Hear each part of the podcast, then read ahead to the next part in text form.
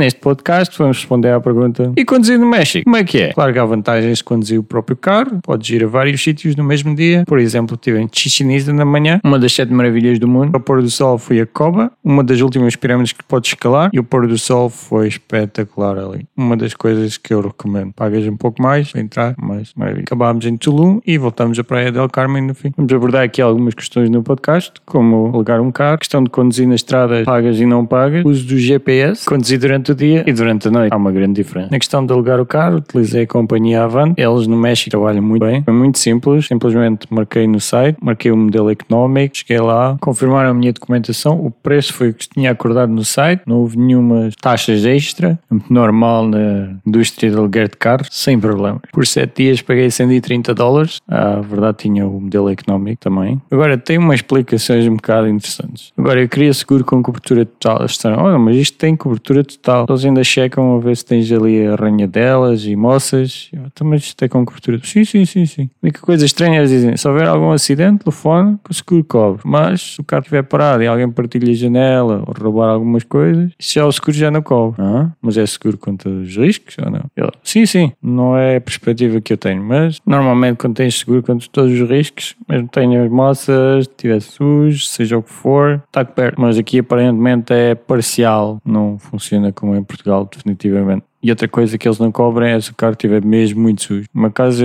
vinha cheia de areia, tive um risco, pequenas moças na porta, não disseram nada, aceitaram, siga, sem problema. Quanto à questão da limpeza, eles dizem que apenas se o carro tiver algo que não é possível limpar ou estiver com mesmo danificado. A companhia aceitou a minha carta de condução portuguesa, sem problemas, e mesmo a polícia não teve problemas nenhums, aceitaram a minha carta. Não pediram nenhum extra ou carta para conduzir. Não pediram carta internacional de condução, ora, aparentemente aceitam cartas todas de nacionalidades para conduzir. Agora, uma coisa estranha, eles tiraram uma cópia do meu cartão de crédito, fizeram uma impressão com uma daquelas máquinas antigas que metias o cartão, passavas, comprimias o cartão e ficavam os números gravados. E no fim, escreveu lá o meu código de segurança, aqueles três dígitos para fazer os pagamentos eletrónicos, normalmente confirmação. É pá, isso é um bocadinho estranho, não, não gostei muito. Mas tenho um cartão de Revolut, tenho que fazer um episódio sobre isso um dia. Bloqueei aquele cartão no fim. É verdade que eles devolveram um papel com todos os dados, mas não vejo nada que pudesse impedi-los de copiar os meus dados. Dizem que é uma espécie de seguro para eles. Um bocadinho estranho, mas que eles basicamente têm os meus dados todos. Podem fazer um pagamento se quiserem.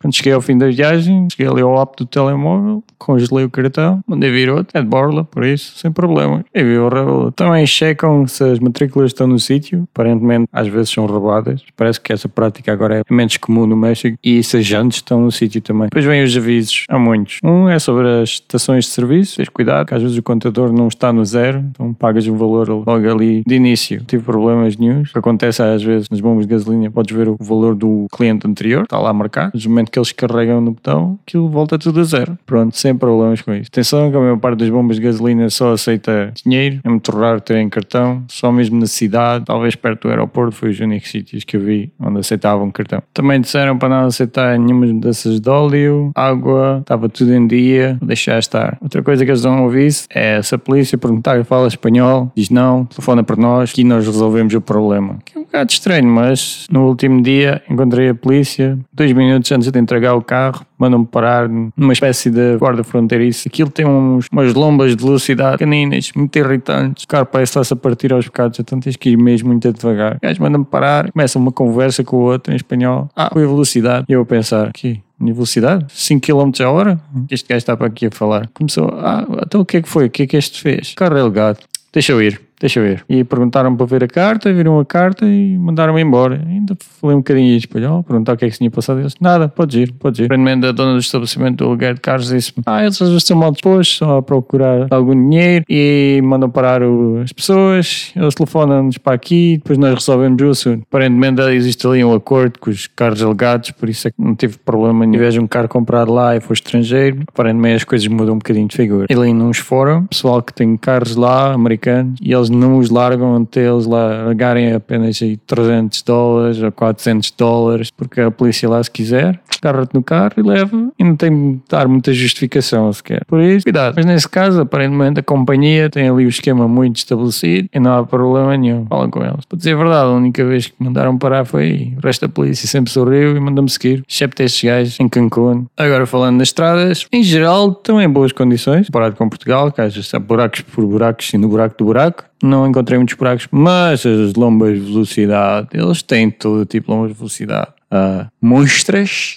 com 20 centímetros de altura, enormes. Depois tem umas pequeninas de metal, que aquilo o carro parece que vai se escavacar todo. Depois tem umas pequeninas e muito seguidas por um longo período. Então em todo lado. E ao pé das vilas, então aquilo é non-stop. É grandes, pequenas, grandes, pequenas, grandes, pequenas, grandes, pequenas, grandes. Não há maneira de conduzir uma velocidade estável. E às vezes tem sinais a avisar, outras vezes, olha, aparecem. Parece que o carro vai-se a partir ao meio. Se conduzires lá, mantém da velocidade Navidad e respeito aos limites de velocidade. Não queres problemas com a polícia, acredita. Falando nisso, os limites de velocidade são muito semelhantes aos de Portugal, mas tens de tirar 10 km a hora. Tu estás na autostrada, de 20 é 110. Se estás dentro da cidade, 90 é 80. Se estás dentro da vila, em vez de ser 50, ali na proximidade, é 40 se estás lá dentro de ser 30, pá, é 20 ou a 10. Por isso, cautela. Não vale a pena arranjar problemas. Eles já arranjam problemas sem existirem, quanto mais tu andares ali a quebrar a lei. Qualquer das maneiras, faz uma condição defensiva. Geralmente eles respeitam as regras, mas às vezes, às vezes não. Muitas vezes vais ver pessoas a ultrapassar da direita, ultrapassar para a esquerda, ultrapassar por cima do passeio, ultrapassar... Há muita coisa. E as prioridades, bem, deixas passar e se disserem para seguir, siga. Senão, fica lá no teu lugar. Não venhas com, ah, regra regra diz isto porque temos é muito cuidadinho. É? Isto é para os condutores que são agressivos e pensam que têm razão, é para seguir. Aqui não funciona bem assim.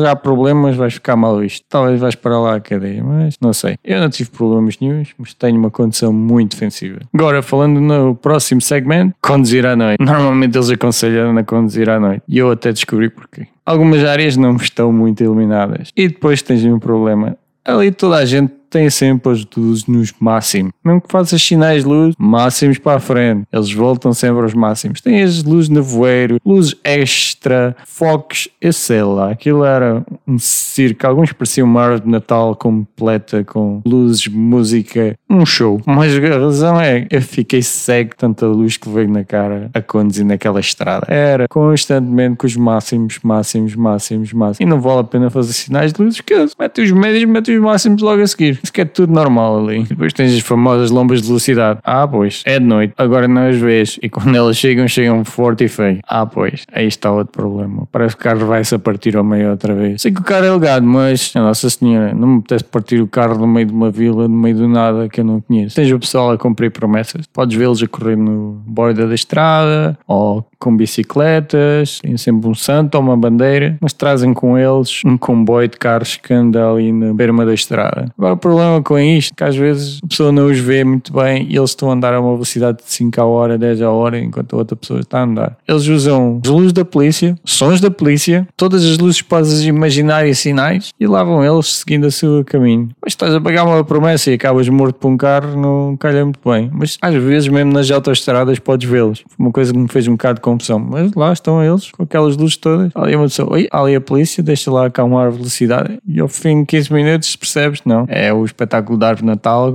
Santos, e às vezes têm focos a apontar para ti. Houve um especialmente que estava a massegar por um longo período, mas quando aproximo, isto não é a polícia, é apenas outro comboio a apoiar. Oh, Coisas inesperadas acontecem. E às vezes podes ver pessoas a conduzir na beira da estrada, por isso tem cuidado porque vais apanhar tudo um bocadinho. E até nas autoestradas, as pessoas a conduzir nas bermas com aquelas motas, parecem um DAP 4. Agora, conduzir com o GPS, para não te perderes, podes ligar o GPS da companhia, mas já avisar vai ser caro. Era para aí volta 3 ou 4 euros ao dia. Vem o meu telemóvel, está desbloqueado todas as redes comprei um cartão da Telecel a 250 Mexican pesos, talvez 12 euros, 2 gigas, a 7 dias é mais do que suficiente, tinha cobertura 3G, 4G, até no meio da selva, sem problema nenhum, e deu uma rota, fazer os circuitos todos, sem problemas. Mas, se não estás habituado a usar o Google Maps, atenção, podes ter uns problemas, que às vezes manda-te dar umas curvas em sítios que não podes, ou manda-te virar em direções que não podes, ou manda-te ir numa estrada que está super cheia de carros, em vez de mandarem estradas onde seria quando muito mais fácil. Meu conselho, usa o Google Maps em sítios que tu conheces primeiro, porque a maior parte dos problemas que vais encontrar são exatamente os mesmos que vais encontrar ali. Ah, no meu caso, sei o Google Maps, sem problemas, com o cartão, telemóvel, tempo a andar, dá umas indicações todas corretas, temos de fecho, abertura, tudo, tudo, tudo, tudo. Agora uma dica, ah, esqueci-me do suporte para o telemóvel, é um bocado chato, mas o que eu fiz, utilizei umas, uns elásticos e um, aqueles clipes de escritório preto, clipei ali no sistema de ventilação, os elásticos ali à volta do telemóvel,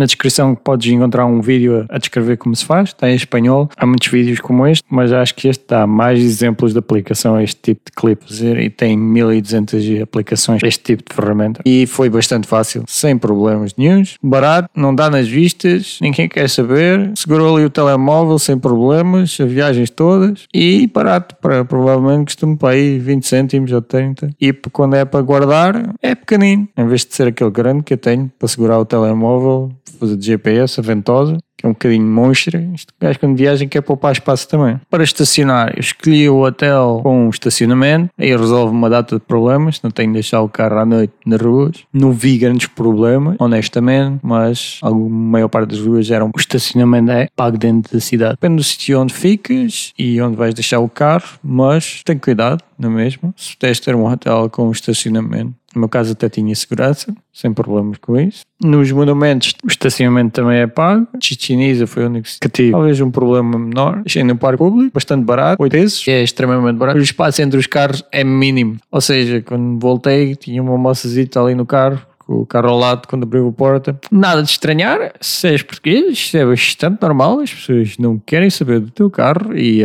apenas mandam as portas contra teu. Coisas que aparentemente acontecem em outros países também acontecem connosco.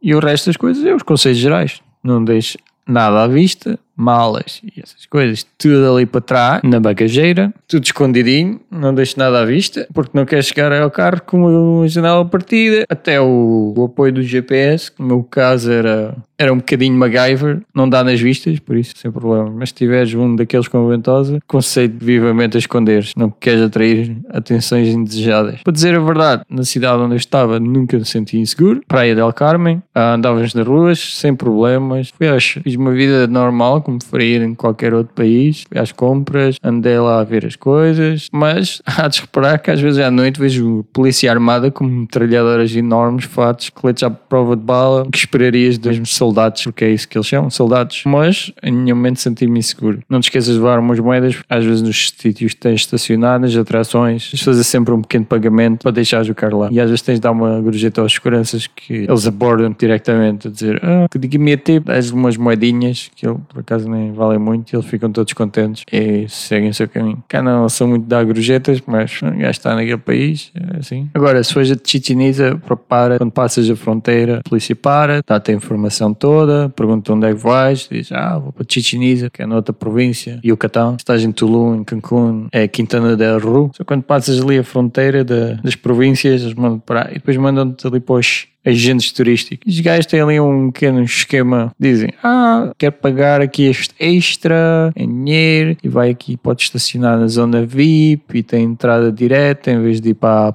zona pública. E talvez as pessoas até alinham nisto, mas vou-te já dizer que era tudo uma grande mentira. Quando cheguei lá, tinha montes de sítio para estacionar, ah, não tive de comprar bilhetes em dois sítios parados, como eles estavam a dizer. As filas foram mínimas, esperei para aí 12 minutos para entrar, foi esse o tempo que esperei. Estava bastante cheio de gente, não tive problemas nenhums. Chegar, siga, sem problemas. E foi muito mais barato do que os preços que ele estava-me a tentar vender ali na fronteira. Agora, esqueces do dinheiro como eu, esqueci-me de levantar o dinheiro e depois aquela questão, será que chego lá e não há sítio para levantar o dinheiro? Porque ali à volta não há nada, é umas pequenas vilas, uns bancos pequeninos, é só. Mas não te preocupes, está lá umas máquinas, podes levantar, uns multibancos. O problema é que pagas três vezes a normal fee, pagas uma percentagem maior do que pagarias se fizesses num banco normal na cidade. Podes levantar nisso sem problema. Conduzir no México é uma aventura, mas se não gostas de aventuras, ficas no hotel e fazes umas excursões. Podes visitar os sítios, demora um bocadinho mais tempo, mas não tens problemas nenhum. Podes ver as mesmas coisas que eu vi. Mas está claro que não podes fazer num dia ou ir a sítios que estejam um bocadinho mais longe. Se calhar se alugas para ir ao Parque Escater, ficar lá o dia todo.